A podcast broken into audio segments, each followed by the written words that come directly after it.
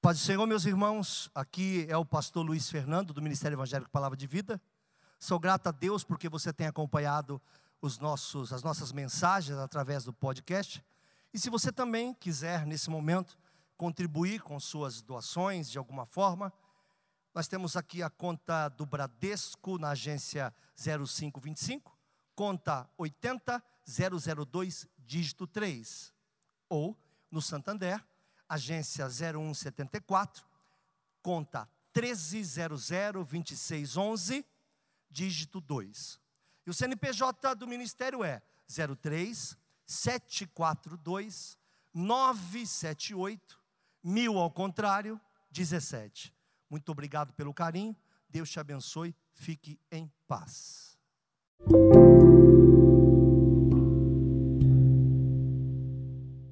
Vai ter um pouco de pegada, uma mistura de sermão com estudo. Primeira pergunta, e eu quero conversar com vocês sobre isso. Eu vou pôr isso aqui mais para frente. Atrapalha você que está filmando aí, Rafa? Porque tem um degrau desse negócio aqui. E eu, eu tô caindo, sabe? Estou tropeçando em tudo. Eu adoro tropeçar. E está me, tá me salivando de vontade de tropeçar aqui. Então, eu estou já precavendo que eu não caia. Quando imagine você agora, seu marido, a senhora mesmo banca, né? Porque antigamente falava seu marido, mas às vezes quem banca é a mulher. Diz assim: vamos arrumar essa sala e nós vamos sair agora e o melhor sofá que existir eu vou comprar. Imagine a cena, Fê, Fê Lopes. Se teu marido fosse assim, imagina. É uma brincadeira interna, tá, gente? Depois a gente explica para vocês. O marido dela gosta de comprar air fryer. É uma brincadeira interna. E você conhece o melhor sofá do mundo. Imagina aquele sofá. Aquele sofá de preguiçoso, né? Você senta e demora meia hora para chegar até o final dele. Te abraça, aquela delícia. Mas aí você resolve ficar com o velho junto na mesma sala. Você faz isso? Ou passa o sofá velho para frente? Passa para frente, porque não combina. Você compra uma cama nova, não monta em cima da cama velha só para se sentir mais alto. Você pega o colchão velho, eu troquei meu colchão faz pouco tempo, tinha uma trincheira onde eu dormia. Mais um pouco eu não via Neia. Ai, você dorme sem se mexer, mas se mexe como? Onde se mexe, escorrega e volta, se mexe, escorrega e volta. Então eu estava praticamente sepultado na minha própria cama, vivo. Levantei e falei: estou achando que é hora de trocar o colchão.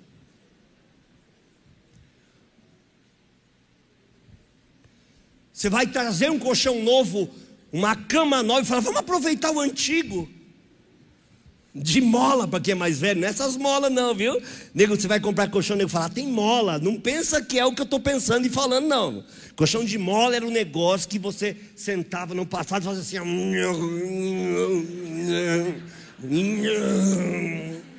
Viu, querido? Que você vai comprar esses colchão modernos, eles falam, aqui tem 14 molas. Não é isso aí não, filho. Não é isso aí não. É outra coisa, e quando rasgava o tecido do colchão e pulava uma mola, não tinha um ser humano que não falava em línguas. Se é que você me entende. Você também não compra um carro novo e resolve reter o velho. Ah, deixa ele aí, não tem garagem, ah, deixa ele aí na frente, deixa ele no tempo. A não ser que você seja um colecionador, aí eu entendo. Fala disso, você compra o carro novo e pasme. Quer usar o carro novo? A camisa nova, a roupa nova. Então não tem como as duas coisas acontecerem concomitantemente. O novo fatalmente ou empurrará o velho ou estará sobre o velho, montado em alicerce antigo. Então não posso receber o novo de Deus vivendo os mesmos paradigmas que eu já vivia. O que eu venho reiteradamente dizendo, coisas iguais não têm resultados diferentes.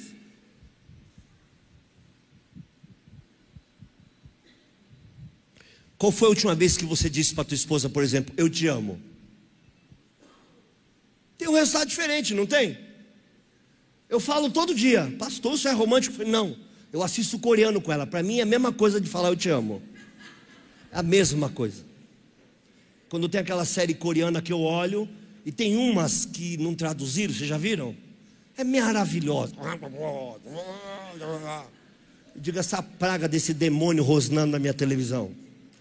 Porque quem já expulsou demônio sabe que é a mesma coisa, a mesma língua. É tudo coreano. Mas 2 Coríntios 5, capítulo 17, não, nunca esqueça, sempre que eu começo brincando. 2 Coríntios capítulo 5, versículo 17. Acorda aí, Paulinho. Ela está já te dando um. Viu? Não precisa não, Sandra. Deixa que eu resolvo.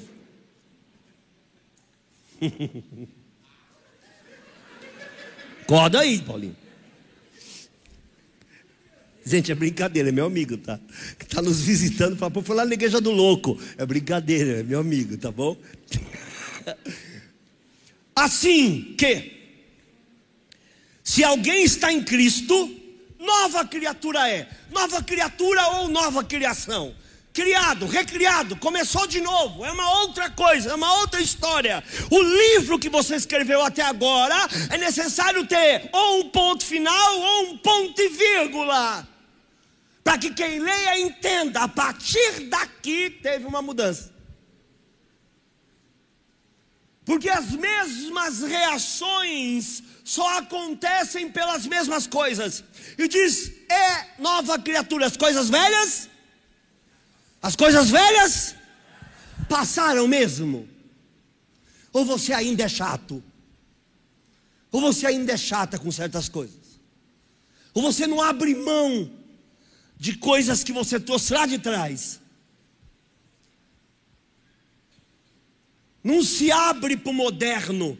Dá para receber o novo sem largar os marcos antigos. Bendito seja o nome do Senhor. Tudo se fez novo. Repita, tudo. O que é tudo para você? Tudo é alguma coisa? A gente nunca sabe quando vai chegar o novo de Deus. Pode ser hoje. Você pode sair daqui hoje e simplesmente coisas grandes e firmes, que a Bíblia chama de coisas grandes e firmes que tu não sabes, pode vir sobre você. Ou então, lembre-se quando Samuel, quando o profeta Samuel está falando com o novo rei, ele diz: já vai acontecer isso e tal dia vai ser assim, você vai encontrar um homem. E a Bíblia diz que quando Saul vira, essas mesmas coisas aconteceram no mesmo dia. Foi antecipado. Esse é o poder da fé. Eu disse uma coisa domingo e agora falo uma complementar. Uma coisa que eu dizia no passado eu parei de dizer e quero falar para você hoje.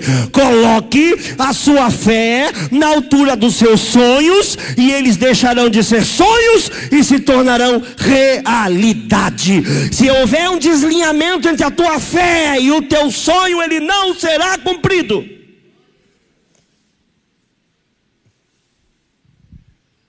Tudo que é novo requer esforço. Eu disse aqui um dia numa pregação, me recordo agora, Paulinho, eu dizia: se você sair daqui, Pensa o nome de um restaurante caro aí. Não vamos citar o nome porque podemos queimar o restaurante. Mas sabe aquele restaurante que o cara fala assim: Você quer o couvert? É um pão. Você fala, pelo amor de Deus, eu estou sem fome. Você foi jantar, mas você está sem fome. Que você sabe o que é aquilo. Vai vir pão, patê, azeitona e vão levar teu rim.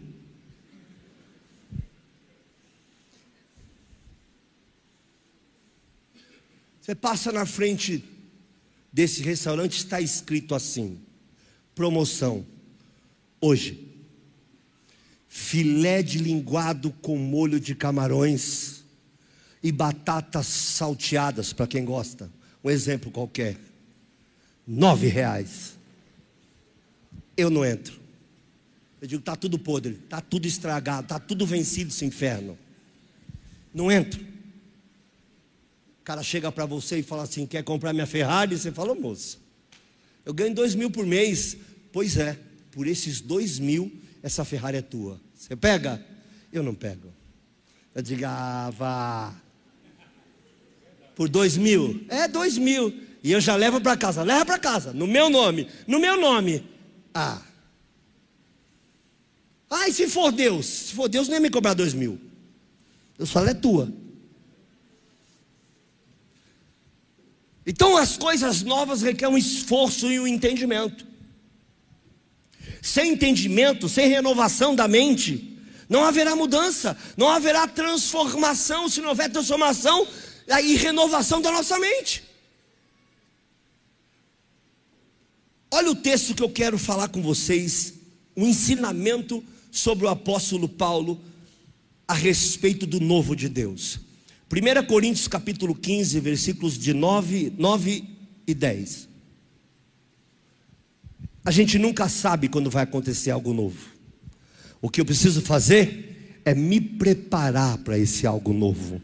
E se eu sou uma casa, eu preparo o terreno, glorificado seja o nome do Senhor. E se eu quero um carro, eu já preparo os adesivos, já preparo tudo que é o kit de, de limpeza, porque eu sei que Deus vai fazer. Eu já tiro a carta e preparo a garagem. E depois digo: Deus pode mandar, está tudo preparado. Aleluia! Porque eu sou o menor dos apóstolos Pergunto: Paulo era o menor dos apóstolos? Tem ranking de apóstolo grande e apóstolo pequeno? Pastor Jessé. Ele era apóstolo, nem maior, nem menor. Mas ele tem uma razão de dizer isso. Eu sou o menor dos apóstolos, porque eu não sou digno de ser chamado apóstolo. Muitos deles são dignos, ninguém é digno. Mas ele estava se referindo a algo específico porque eu perseguia a igreja de Deus, eu matava crentes. Você imagine o testemunho, alguém pega o microfone e fala assim: Eu vi um testemunho desse uma vez. Não sei de quem é, peço perdão pela internet, não quero falar mal de você, é só um comentário. E o cara dizia assim: Eu era estuprador, e agora Jesus me regenerou. E a igreja assim para ele.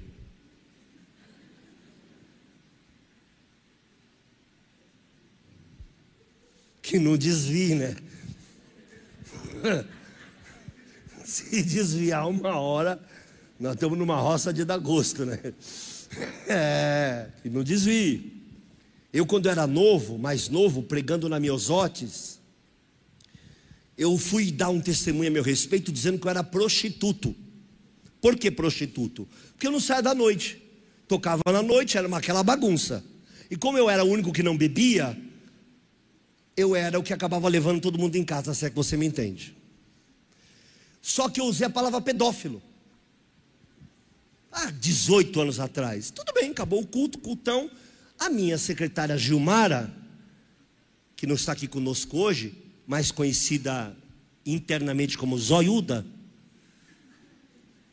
que eu chamo sempre ela de Zozó até hoje. Oi, Zozó. É um zóio grande que ela tem. Zoiuda falou assim: pai, me chama de pai. O que, que é pedófilo? Eu falei: eita, por que tu quer saber dessa porcaria? Você é um demônio miserável. Eu falei: mas você foi isso aí? Isso é louca, Gilmara. Está maluca? Que pedófilo. Odeia essa raça. Você acabou de pregar isso. Eu digo: eu preguei isso. Já era online.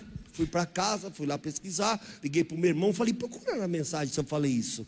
Aí meu irmão manda para mim o corte, eu dizendo assim: Eu fui pedófilo. Gente, vocês não estão entendendo. Eu estava na rede TV. Vocês não estão entendendo. Eu estava na rede TV. Acabava o Silas Malafaia, entrava eu.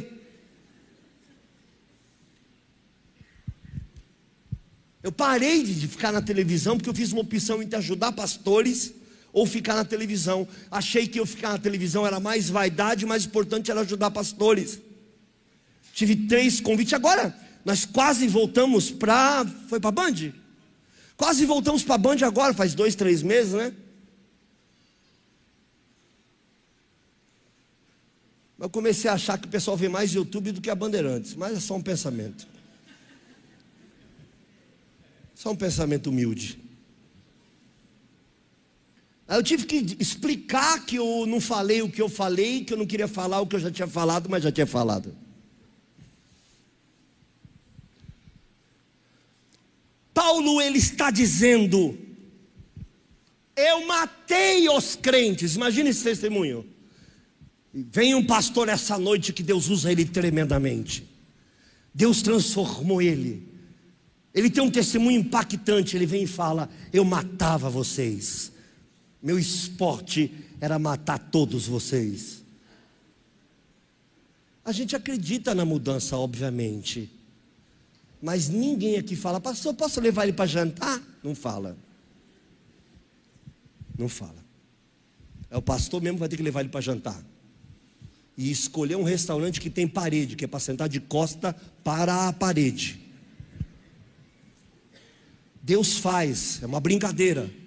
Mas Paulo estava dizendo: Eu sou indigno, porque eu, eu assassinei, perseguia vocês, prendia vocês e matava vocês, por isso eu sou menor. Ele se sentia alguém pequeno.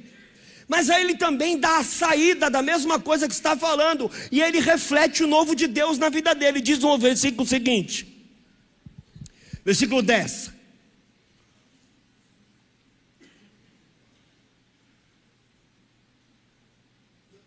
mas pela graça de Deus, sou o que sou. Não me julguem, não olhe para o meu passado, porque eu sou o novo de Deus, eu sou transformado. A sua graça para comigo não foi vã. Antes, trabalhei muito mais do que todos eles. Todavia, não eu, mas a graça de Deus que está comigo. Eu compensei todos os meus erros, trabalhando dia e noite para o Senhor. Eu trabalho para o Senhor, e eu não sou o que eu era, eu sou o que eu sou.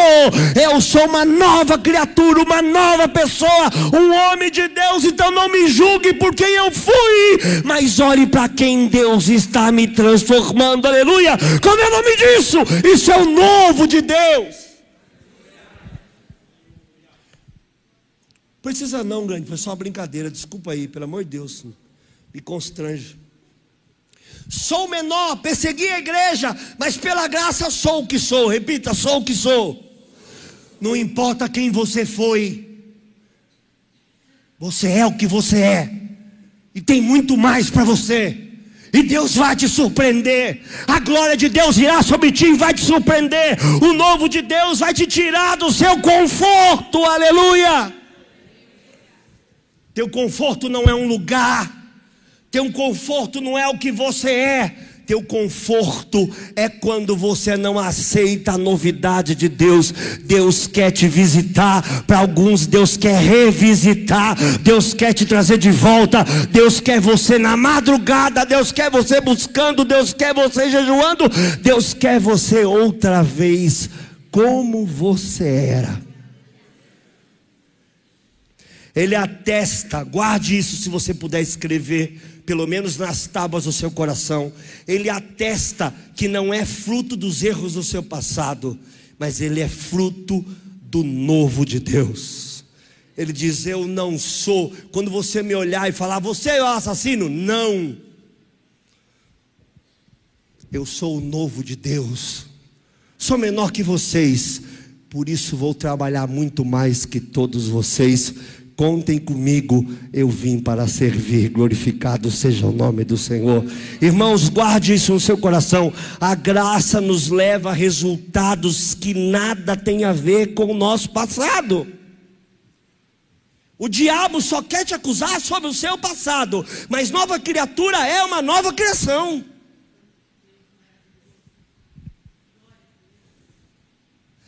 Pare de focar nas suas limitações. Eu nunca vou esquecer aquele dia. Pastor Gerson vem nos visitar. Quando eu te coloco uma na festa com o Espírito Santo, quando eu coloco ali uma uma tenda, eu trago o Gerson. Gerson é doido. Gerson foi pastorear uma igreja de madeira, quase derrubou a igreja. Gerson é uma das poucas pessoas que eu conheci na vida que aceitou Jesus veio para frente, foi batizado com o Espírito Santo, voltou pulando e profetizou para metade da igreja. Mas veio tudo, uma vez só.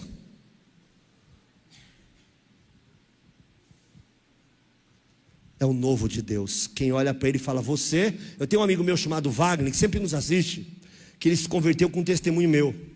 Eu estava contando na televisão, programa Uma Nova Dimensão da Assembleia de Deus, que eu era o Febem e o que Deus tinha feito comigo. E ele estava fazendo prancha. E eu já tinha feito muito desenho de prancha para ele. As marcas do passado de prancha, que alguns podem conhecer ou não, Calu, Ponte Sul, uma série dessas eu fiz adesivos, eu fazia camisa e eu fazia seda de prancha para as pranchas mais famosas da região. E fazia para ele, tinha uma marca chamada Estilo Tropical, e ele estava lá na fábrica dele assistindo a televisão. E eu no final do testemunho eu falo assim: se você quer ser transformado, vem aqui domingo, vem me dar um abraço. Eu estou te esperando, quero falar sobre de Jesus para você. E ele disse assim: esse cara se converteu. Se esse cara se converteu, eu vou lá ver o que está acontecendo. E ele veio na igreja e falou: vim para ver. Porque eu acreditava que qualquer pessoa no mundo aceitaria Jesus, menos você. Eu quero aceitar o Senhor Jesus não aceitou Jesus pelo apelo do Febem, aceitou Jesus pelo apelo de uma nova criatura que havia deixado o passado para trás. Existem crentes lavados e remidos no sangue do Cordeiro. Olhe para sua canela aí, olha para o seu pé. Tem gente que tem uma corrente amarrada com uma bola prendendo ele. Tem gente que está 20 anos servindo ao Senhor, há 10, a 5, mas não sai do lugar, porque Deus quer fazer dele alguém novo, mas ele está sempre preso ao seu passado.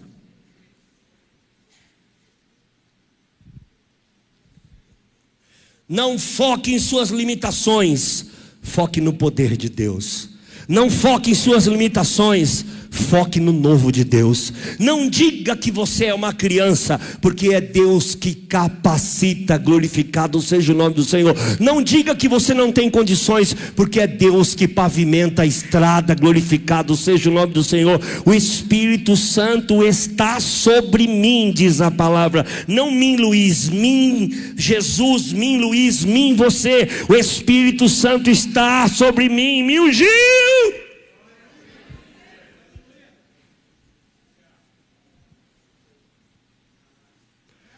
Chega de ser um crente envelhecido, cansado, afadigado, dodói, mascarado, envergonhado, fraco. Tem coisa nova de Deus chegando para você. Tem coisa boa de Deus chegando para você. Por um minuto vamos parar esse, essa palavra. Só glorifica Ele por um minuto. Só exalta Ele por um minuto. Bendito seja o nome do Senhor. Glorifique o nome do Senhor por um minuto. Vamos transformar esse culto tudo diferente, tudo diferente. Só adore, só adore, só adore, só adore, só adore. Volte a dar lugar para Deus. Volte a dar lugar para o Senhor. Aleluia. Eu anunciei no início do culto e vou repetir. Terça-feira que vem começa uma conferência aqui na igreja, aberta, gratuita. Os jovens pediram para me falar sobre os dons espirituais. Eu só faço isso quando sinto vontade de fazer. E eu dei uma palestra para os jovens, uma parte. A partir de terça-feira agora, todas as terças-feiras, dons espirituais até acabar os nove. No final, nós vamos orar para que Deus traga esses dons para nós. Se prepare para o novo. Diz para o teu irmão aí: se prepare para o novo. Se prepare para o novo. Isso é coisa nova. Aleluia.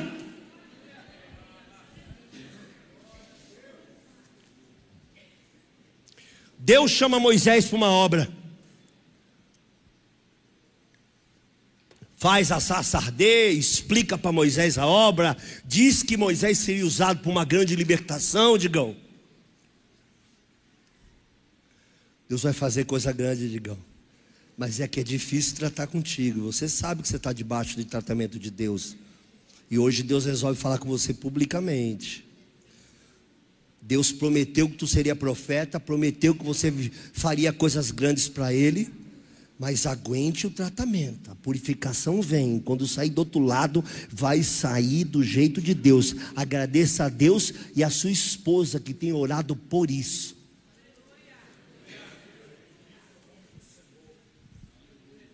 É que a forma talvez a gente nunca espere.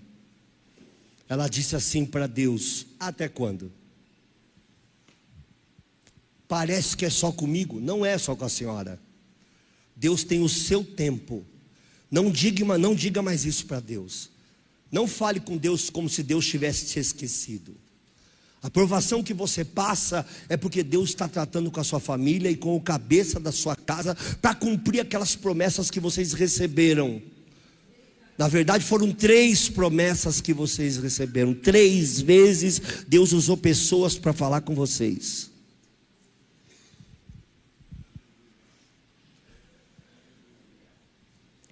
Deus então chama Moisés com uma grande obra.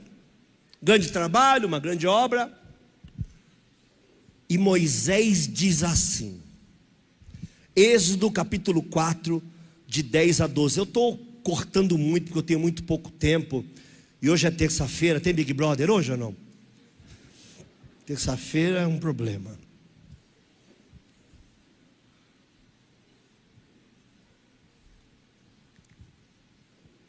Sempre que eu brinco. é, sempre que eu brincar, põe o cinto.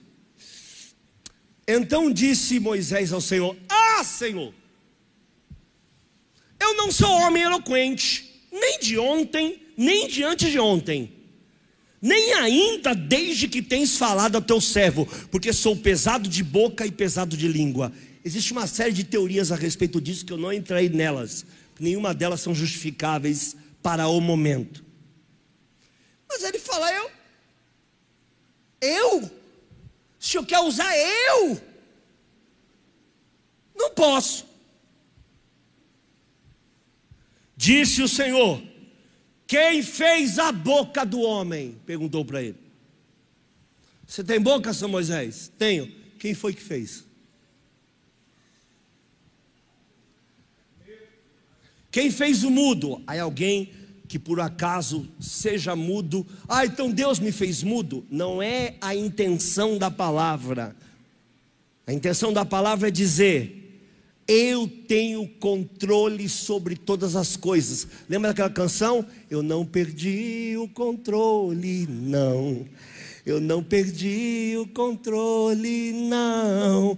Eu não perdi o controle. Deus não perdeu o controle. Aleluia!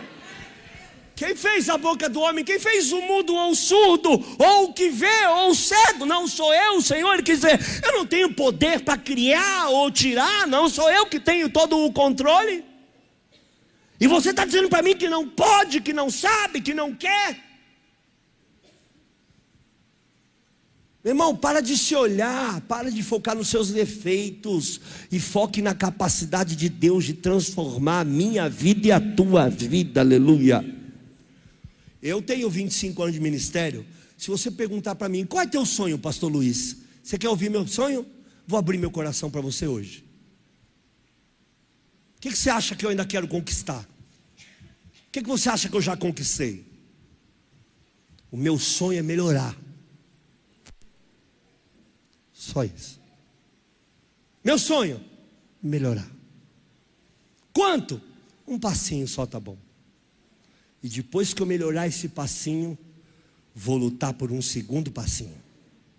Depois que eu melhorar esse segundo passinho, vou lutar por um terceiro passinho. Vou ter um cansaçozinho, talvez volte uma casinha, mas vou lutar para o próximo passinho. E se voltar uma casinha, vou lutar para o próximo passeio. E depois o próximo. E depois o próximo. E eu quero estar tá bem. Eu quero estar tá no auge da minha vida com Deus. Num dia que eu senti a presença dos anjos dele ao meu lado, dizendo: Hoje é o teu dia. Hoje tu vais se encontrar comigo. E eu poder subir, me encontrar com ele viver eternamente ao lado dele.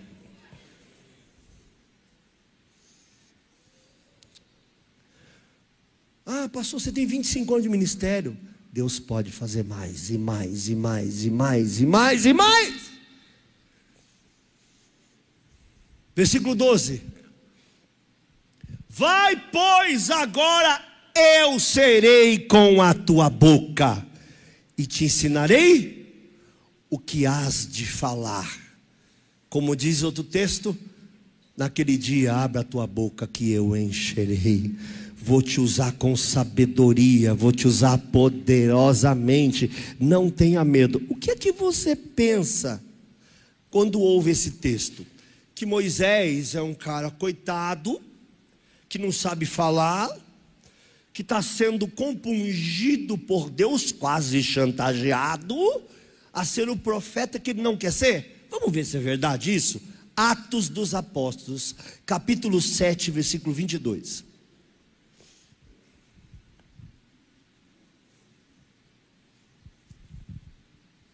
Atos 7, 22.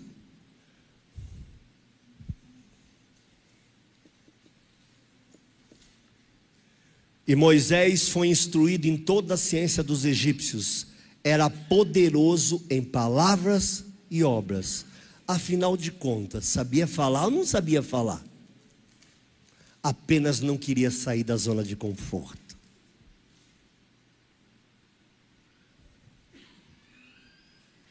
Ele apenas disse: Para mim, tá bom.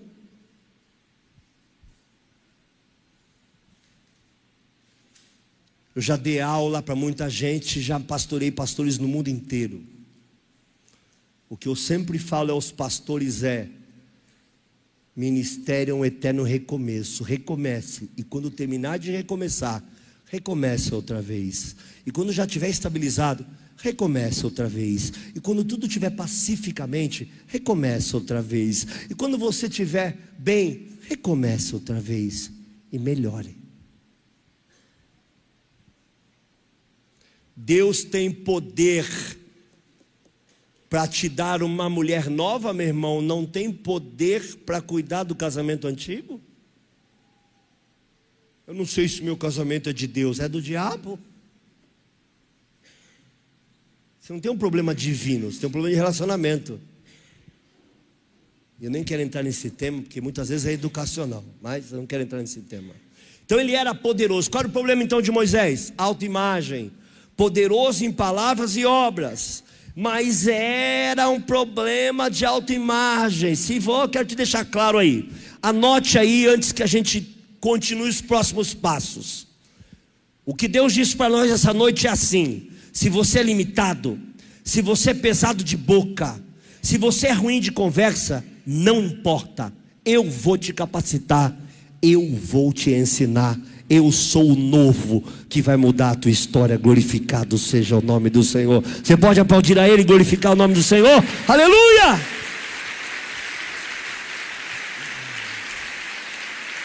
Aleluia!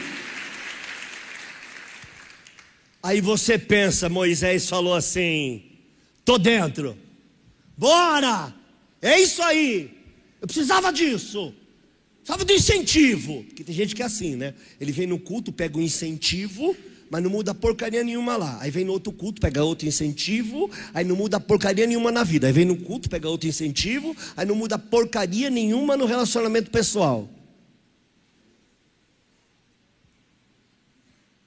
Culto não é lugar da sua melhora, é lugar de adorar o nome do Senhor Jesus.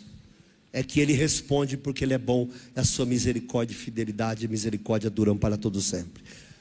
Versículo Êxodo 4,13. Vamos continuar aquela primeira conversa. Entre Moisés e Deus, óbvio. Seria a segunda do texto, os nossos. Êxodo 4,13. E ele, porém, disse: Ah, Senhor, envia por mão daquele a quem tu has de enviar. Em outra tradução, manda outra pessoa, depois de tudo que Deus falou.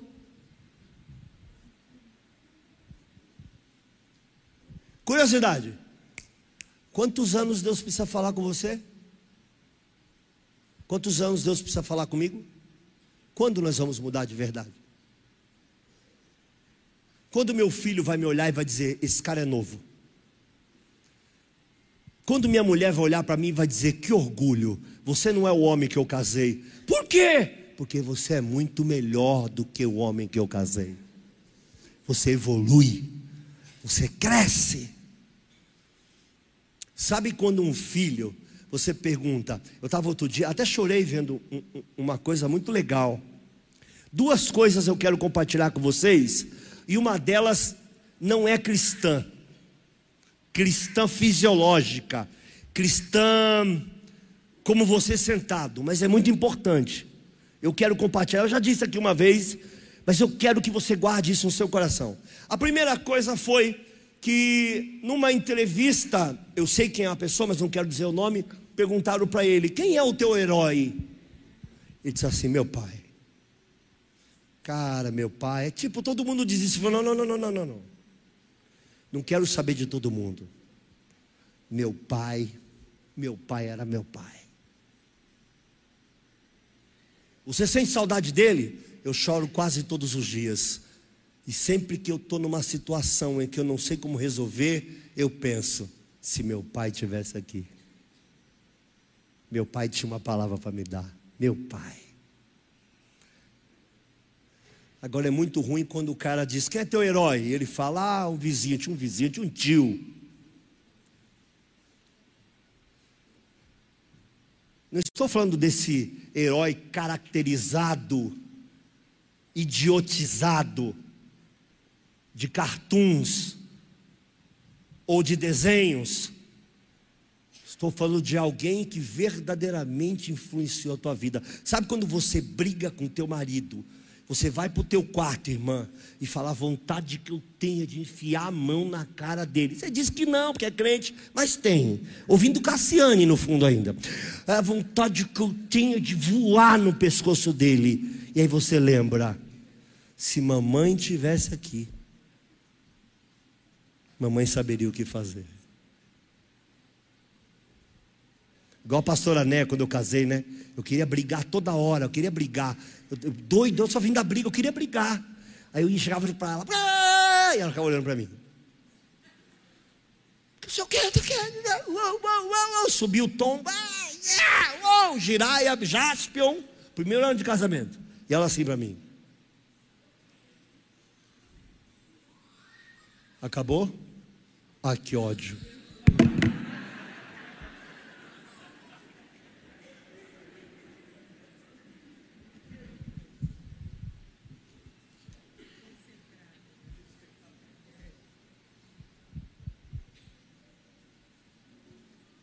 Cheguei a dizer, ela não gosta de mim, nunca me amou, isso é uma farsa. Tinha que ter uma raivinha, pô, uma ameaçinha, alguma coisa assim. Uma paz tão irritante, gente. Paz irrita, irrita. Quando você provoca, oh! Falei, já sei. É melhor aprender. É melhor melhorar. Tem uma frase mundana terrível que diz: se melhorar, piora. Eu tenho um conhecido meu que me ensinou que essa frase é demoníaca. Que a frase verdadeira é: se melhorar, melhora. E melhora e melhora, e melhora, um passinho de cada vez, glorificado seja o nome do Senhor. Tem gente que não tem coragem de chamar o marido no canto e falar: Eu errei com você tantos anos, mas hoje eu vim te dizer. Minha esposa fez isso uma vez comigo. Estava no computador, ela chegou, falou: Podemos conversar? Falei: Oxe, pensei comigo, tu fala? Ela disse: é isso, isso, isso, isso, isso. Eu vou melhorar aqui, aqui, aqui, aqui. Eu preciso fazer isso, isso, isso, isso. E não deixou que nenhuma das palavras que ela me disse, ela deixou cair por terra. Louvado seja o nome do Senhor. Eu me achava injustiçado. Então, meu irmão, se sente injustiçado no teu casamento, melhora. Espera o novo de Deus. Você vai ser surpreendido. Você vai ser surpreendido. Essa noite estou aqui para te dizer isso. Você será surpreendido. E a senhora e o senhor, quando vão ter coragem de fazer isso para experimentar o novo de Deus? Voltando para a mensagem antes que eu seja espancado. Ele, porém, disse: Ah, Senhor, envia outro. Depois de tudo isso, o versículo 14 é pior ainda. Bora. Mesmo Deus falando várias vezes, meu Deus, quantas vezes Deus falou com você? Agora eu vou provocar, se prepara aí. Quem é de oração aí, levanta a mão. Ora por mim que alguns jovens da igreja tentarão me assassinar. Acabou o descende. Tinha jovem voando num pé só aqui na igreja. Né? Chegou a hora, avivamento, é tempo de Deus. Sábado, uns quatro tirando fotinho no espelho da balada.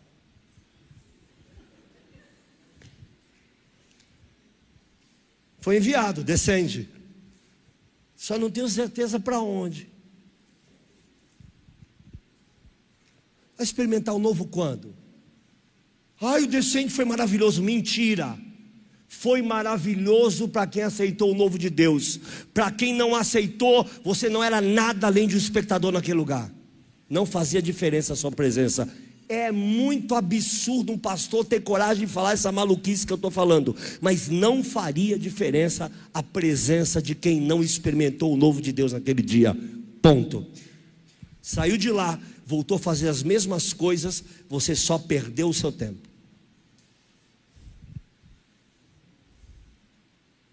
Envia outro no meu lugar. Olha o que acontece. Então se acendeu a ira de Deus. Deus que me defenda, ficar bravo comigo. Já pensou? O texto fala que Deus ficou irado, como deve ser isso? Acendeu-se a ira. É óbvio que isso é uma figura de linguagem. Deus não ficou espumando. Uma figura de linguagem. Acendeu-se a ira do Senhor contra Moisés e disse: Não é Arão. É muito importante que vocês entendam esse princípio de agora, hein? O mais importante que eu estou pregando desde domingo até agora vai ser o que eu vou falar agora. Não é Arão, o levita, teu irmão? Eu sei que ele falará muito bem. E eis que ele também saiu ao, sai ao teu encontro, e vendo-te, se alegrará no coração. Continue, 15. E tu lhe falarás e porás as palavras na sua boca. Eu serei com a tua boca e com a sua boca, tua e sua, os dois, ensinando-vos o que haveis de fazer. E ele falará por ti ao povo, e acontecerá que ele te será por boca, e tu lhe será por Deus. Toma, pois, essa vara na tua mão, com que farás os. Já saiu portando o martelo do Thor. Alusão ao herói, lembra? Já saiu portando uma ferramenta de sinais, que era apenas uma vara Deus consagrou aquela vara como uma ferramenta de sinais. Deus pode te levantar como uma ferramenta de sinais. Bendito seja o nome do Senhor. Aleluia! Aí eu te pergunto: essa era a vontade perfeita? Não. Foi assim que aconteceu? Também não. Lá para frente, o próprio Moisés tomou a frente, começou a falar, começou a inquirir, mas no início carregou um carona. Aí que está o nosso problema na fé. A gente carrega muito carona. A gente carrega muito peso que não era nosso. A gente permite que pessoas falem aquilo que nós deveríamos falar. A gente incentiva que as pessoas façam aquilo que Deus nos mandou fazer. Até quando? Não perca oportunidades, como foi ministrado aqui domingo. Não perca oportunidades do novo de Deus. Ah, Deus quer fazer Sua vontade perfeita sobre a sua vida. Até quando Deus falará com você e você rejeitará?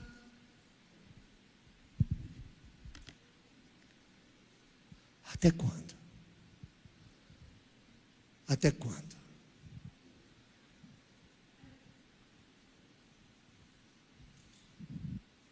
Ah, eu não, Senhor.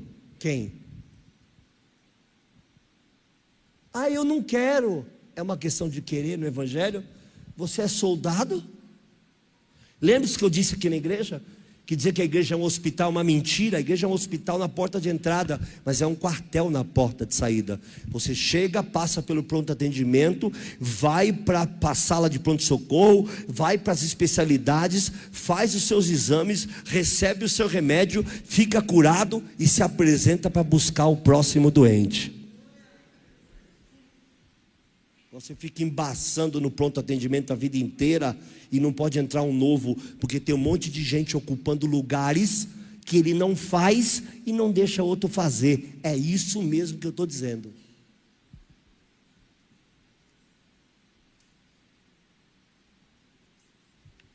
Como diz a irmã do minha esquerda aqui, faca é tramontina. Eu estou olhando, mas eu vi. Posso não ter ouvido, mas eu acho que eu entendi.